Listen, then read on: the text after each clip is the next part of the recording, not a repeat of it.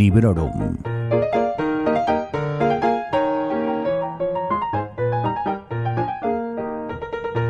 Hola, soy Vanessa y os doy la bienvenida a Librorum, un podcast en el que os hablo de mis lecturas recientes de una manera más o menos breve, o eso intento, y siempre sin spoilers. En febrero de 2021 publicamos en Sons Podcast mi reseña sobre La sombra del viento de Carlos Ruiz Zafón, una novela que me alucinó, no solo por su estilo, sino también por la historia que nos cuenta. Hoy os voy a hablar de la segunda parte, entre comillas, de esta tetralogía del cementerio de los libros olvidados. Su título es El juego del ángel y cuenta con 667 páginas. Casi, ¿eh? Ay, me acuerdo de una chapa que tuve, voy a hacer aquí un paréntesis, mm, una chapa que tuve que decía 667, The Neighbor of the Beast, el vecino de la bestia. Me la compré en el Cobeta Sonic en Bilbao, en un festival brutal Creo que fue en el año 2009, pero no estoy segura. El año no, lo tengo claro, pero sí que me encantaba esa chapa y me dio muchísima pena perderla. Pero bueno, cierro paréntesis, que me voy del tema.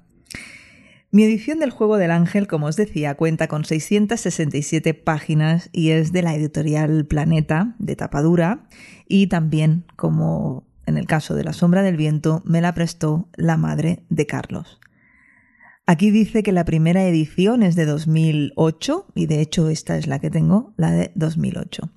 Ya sabéis que me da muchísimo apuro decir que un libro no me ha gustado, que me ha gustado poco, que me ha dejado fría, ese tipo de cosas. Pero como por desgracia el autor no se va a enterar, ¿verdad? Perdón si a alguien le molesta esto, pero digamos que yo me siento algo más libre a la hora de decir que esta novela me ha decepcionado. Sobre todo porque, fallo mío, la he estado continuamente comparando con la primera parte, y lo de comparar todos sabemos que no suele salir bien. Es que de hecho no es ni siquiera la segunda parte propiamente dicha, sino que son dos historias que, bueno, suceden en la misma ciudad, que tienen algún personaje en común, algún lugar en común, pero no es que este sea secuela del anterior, ni mucho menos. Pero bueno, ya hablaremos de esto más tarde. La cuestión es que me volví loca buscando conexiones entre La sombra del viento y este libro, inventándome cosas que no estaban ahí, porque si no hay conexiones yo me las invento, pero por suerte pude contar con Laura de mi vida entre libros, que vino al rescate para calmarme y no seguir con mis teorías locas.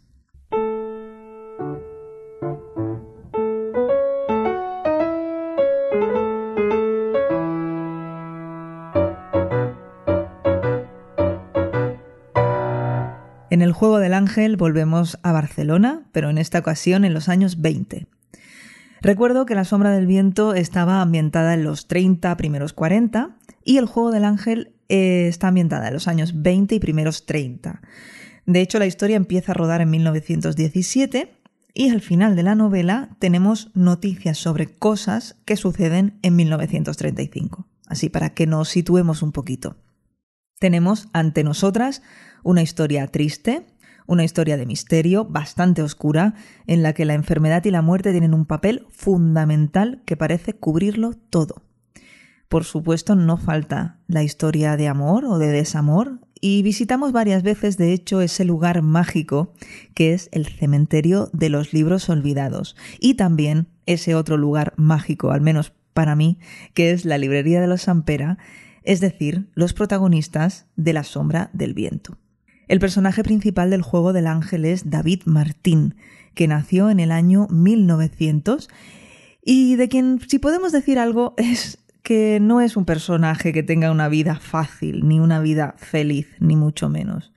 David empieza a trabajar muy joven en la redacción de un periódico, se pone a escribir ficción y poco a poco se va labrando una modesta carrera como escritor. Tiene un protector, un mecenas, un hombre rico que, por el motivo que sea, ya veremos cuál es, se apiada de él y más o menos le apadrina y, bueno, es una relación que, que también es clave para la historia y queremos conociendo. Un día recibe un encargo, David, eh, recibe un encargo de parte de un editor misterioso con mucho dinero de por medio y su vida se complica.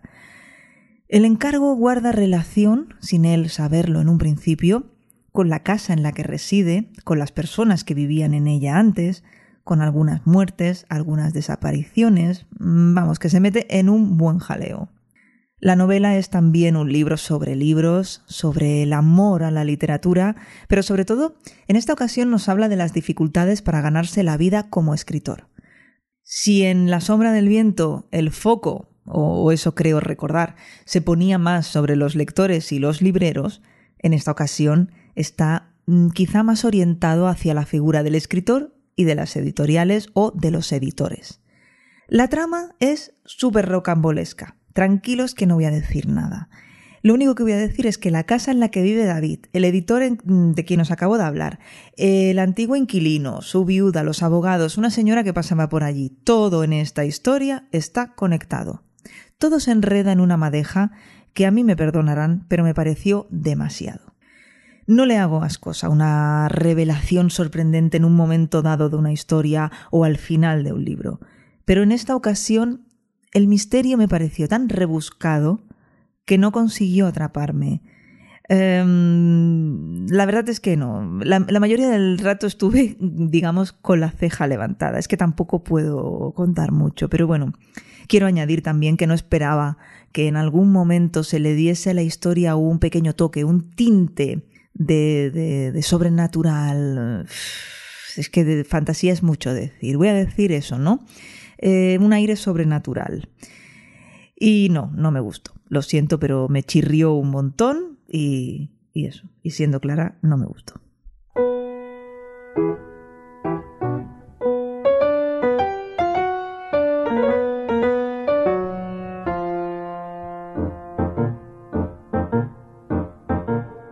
¿Y qué más encontramos en este libro?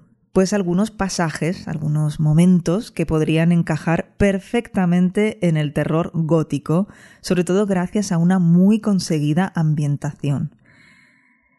Vemos una Barcelona que recién sale de un periodo muy sangriento y me vuelvo a maravillar no solo por la facilidad que tiene el autor para presentarnos escenarios interiores en ocasiones muy opresivos que acompañan lo que, lo que nos cuenta, sino también por lo bien que nos cuenta la historia de la ciudad, cómo nos describe sus calles, sus barrios, las diferencias entre zonas. Esto es muy importante. Y esto es quizá lo que más me ha gustado del libro. Si cuando hablé de la sombra del viento, uno de los grandes valores que saqué fue que me había tocado en lo emocional, en la historia de mi familia incluso, en esta ocasión no se ha dado el caso, imagino bueno, que es porque nos hemos ido más atrás en el tiempo y quizá no me han explicado muchas historias de la época, no lo sé. La excepción la encontramos en las barracas del Somorrostro, de las cuales sí que me han explicado historias y en esta novela tienen bastante presencia. Eh, bueno, por desgracia, ya veis, me ha gustado más el cómo que el qué. Eh, ya os decía antes que la historia no me convenció, que el misterio no me intrigó y que sus personajes no me cautivaron. En cambio, sí que me encanta cómo está escrita. El ritmo, la elección de las palabras, la descripción de los ambientes. Ahí el autor vuelve a demostrar su gran talento. Cuando hablo de este tipo de novelas ya veis que es, es más peligroso hablar de la trama que cuando hablo de cualquier otra, así que no puedo dar apenas información ni opinión sobre, sobre la historia, sobre la trama en sí, ¿no? Solo decir eso, que toda la historia es un nudo y, es que cualquier cosa que diga puede hacer que luego tú, si no la has leído todavía y te dispones a hacerlo, puedas coger algún cabo suelto que yo haya dejado por aquí y me parece que no es plan, porque el hecho de que a mí no me haya entretenido mucho no quiere decir que no sea una intriga eh, a lo mejor para ti digna de leer, ¿no? Sobre la que puedes teorizar y, finalmente sorprenderte o no, quién sabe, con, con el desenlace. Así que no, no me gustaría arrebatarle la oportunidad a nadie que esté escuchando esto.